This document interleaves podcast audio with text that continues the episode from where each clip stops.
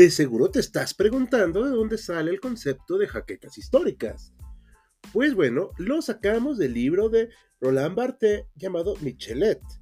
En él nos explica que el cuerpo entero de Michelet es producto sorprendente de su propia creación, y él establece una especie de simbiosis sorprendente entre el historiador y la historia.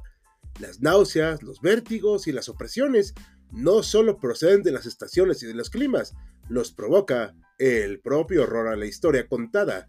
Michelet tiene jaquecas históricas. Bienvenido al podcast de HC Historia Contemporánea.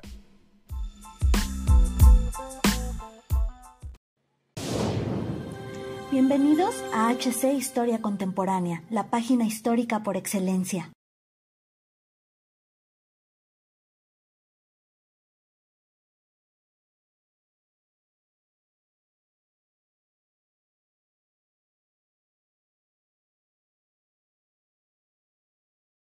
¿Los tanques son obsoletos? ¿Ya no se necesitan en el campo de batalla?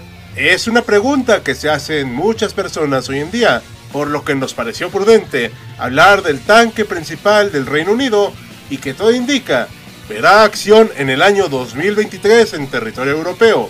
Así es, hablamos del Challenger 2. Bienvenidos historiadores a una nueva entrega muy especial de Máquinas de Guerra Hoy hablaremos de un momento histórico contemporáneo, con el mencionado Challenger 2, el cual resulta un vehículo bastante interesante para analizarlo. Y sin mayor preámbulo, entremos al blindado del día de hoy. Como seguramente habrás notado por su nombre, este tanque es el sucesor del Challenger 1, pero contrario a lo que todos podríamos pensar, no es la base del tanque de hoy, sino que realmente menos del 5% de los componentes son compatibles de uno a otro, por lo cual podemos decir que es un tanque totalmente distinto.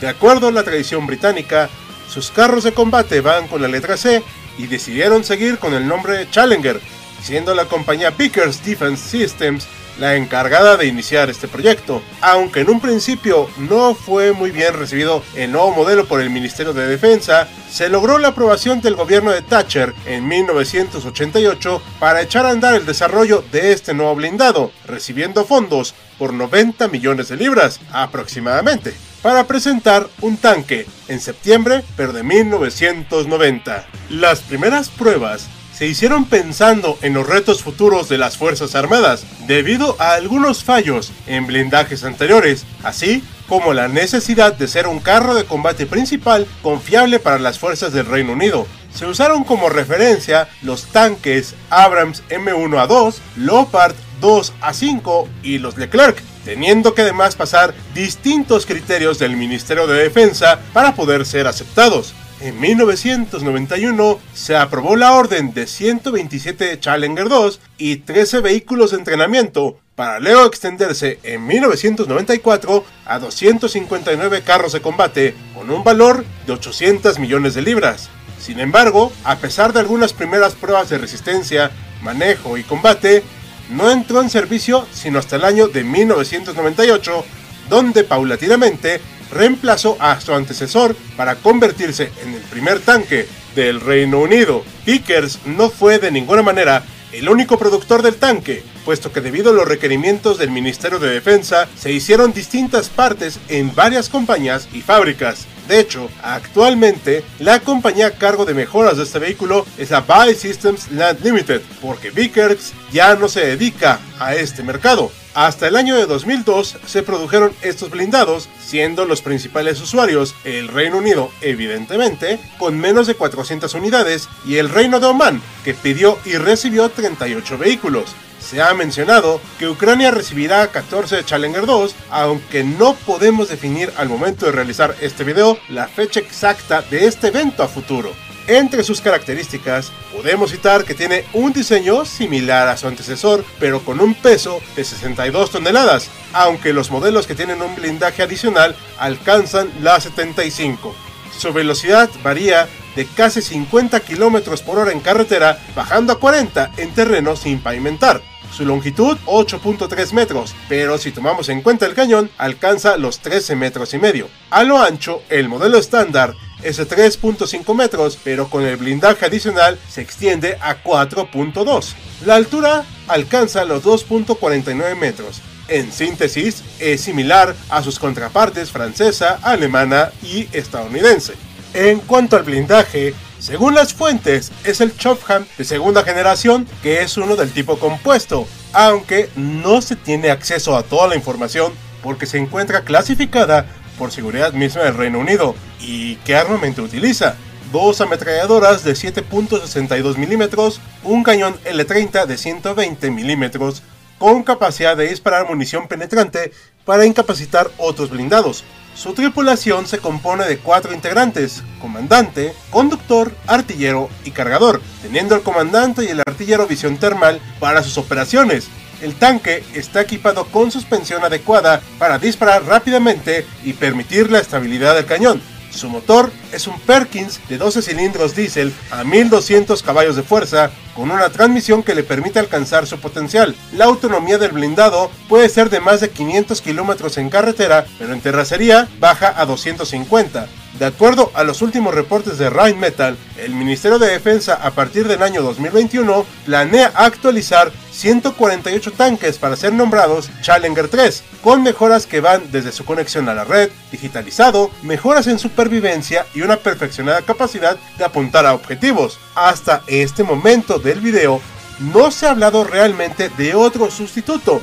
No obstante, el Reino Unido se ha acercado al proyecto de tanque de la Unión Europea como observador, pero no está nada definido. Los modelos disponibles basados en la carrocería del Challenger 2 van desde el tanque de entrenamiento para conducción, el cual no tiene torreta, el Trojan, que cumple diversas funciones para ingenieros en el terreno de combate, el Titan, que es un vehículo para instalar puentes en el campo, el Challenger 2E, el cual es el modelo de exportación que tiene algunas características diferentes a su versión británica y el que está basado en el Challenger 1, el CRA-WRV, que es un blindado diseñado para poder reparar y recuperar otros tanques dañados en el campo de batalla.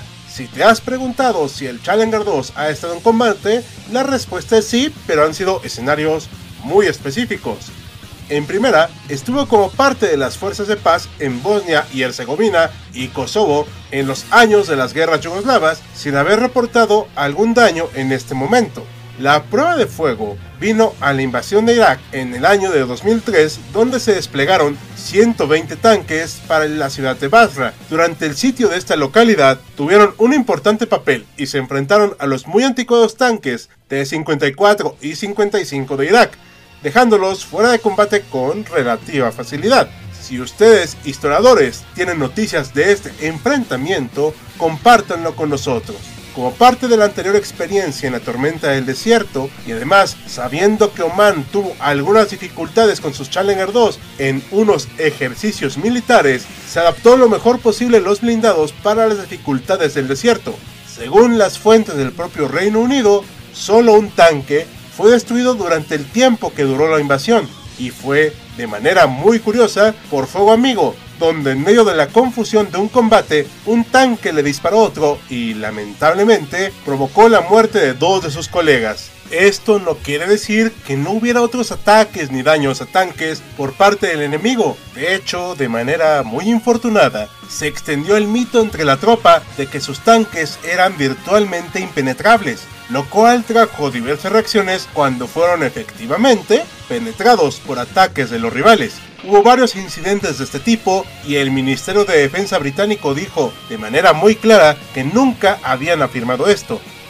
Los incidentes mencionados llevaron a que se dejara de usar el blindaje reactivo y se usara el Chophan, además de reforzamiento de las partes más delgadas del carro de combate. Como dijimos al principio del video, su presencia en el campo de batalla no ha visto su fin. De acuerdo a las diversas fuentes periodísticas y oficiales del Reino Unido, se mandarán los ya mencionados 14 Challenger 2 a las Fuerzas Armadas de Ucrania para hacer frente a su enemigo invasor. Estaremos muy pendientes para ver cómo se desarrolla este poderoso blindado en los terrenos ucranianos. Sin duda alguna, es un tanque muy llamativo y poderoso que tiene un buen historial de desempeño. Aunque no es tan viejo como el Abrams, por ejemplo, se ha mantenido actualizado y se tienen aparentemente en un mantenimiento adecuado. con su poderosa arma, blindaje mejorado y desempeño bien comprobado, puede ser un arma muy importante para cualquier ejército que desee usarlos, siempre y cuando se utilicen de la manera correcta. ¿Y ustedes qué opinan, historiadores? ¿Les agrada este tanque? ¿Consideran que es un blindado adecuado a las necesidades actuales? Comenten abajo sus impresiones. Cerramos este video en espera que haya sido de su agrado e interés. Como cada video, queremos agradecer a nuestros mecenas de Patreon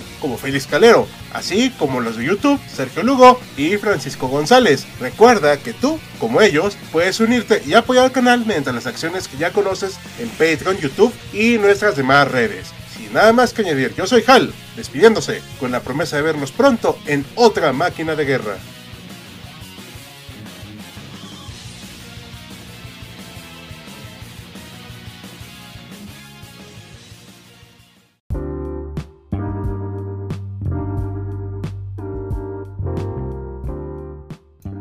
Gracias por acompañarnos en otro episodio de Jaquecas Históricas, el podcast oficial de HC Historia Contemporánea. Te invitamos a sintonizarnos en el próximo capítulo.